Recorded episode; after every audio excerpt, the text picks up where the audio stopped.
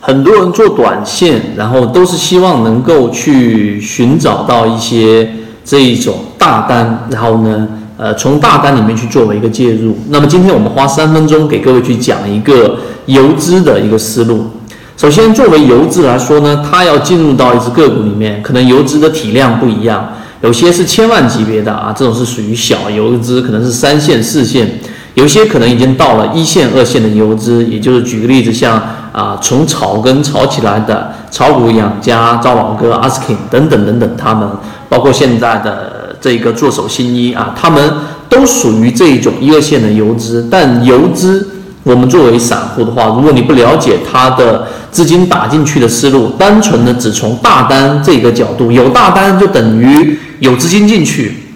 那么这个理解，我认为会更加片面一点。所以今天我们会提几个思路给各位作为一个启发。第一个，作为游资来说呢，它会有不同的这种个股介入形态。举个例子，有一种它连续性的打出了这种涨停板，但是你却没有发现超级大单。什么超级大单呢？例如说是九九九九啊的，或者说是一万一万一万手的这样的一个啊交易单数，从来没打出来。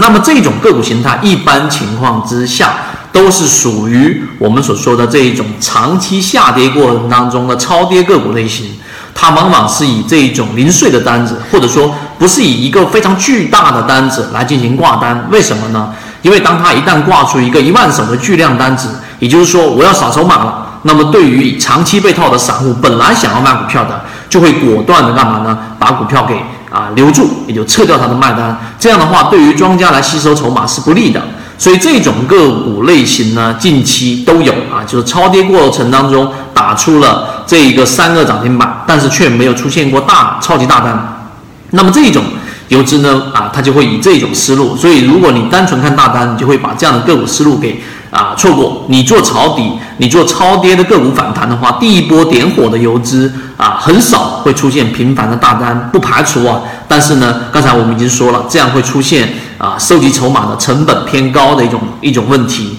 第二种情况呢，就是游资点火啊，然后呢，他要做的事情不光，或者说他根本就看不上一般的小资金，他要做的事情是吸引更多各方的游资进行一个词叫做接力。那么接力的话呢，就往往会出现大面积的我们所说的这一种九九九九啊这一种呃大超级大单啊一万手的一个大单。那么这种单子呢，它要做的这种形态，首先它要求这个流通盘一定不能太小。你零点几个亿的流通盘打一打打一打，那其他的游资都不会进来。他会考虑到我也进去进行互打的话，来接力的话，那它的容量是有限的，不能你跟我玩，我接你的盘嘛。所以这种情况之下，流通盘的要求会相对会高一点。那么这一个呢，我们会在我们的完整版视频里面会详细说不同的流通盘的情况之下。啊，怎么样去判断游资介入的级别啊？配合龙虎榜，配合超配合超级大单。所以今天三分钟我们就讲了这一个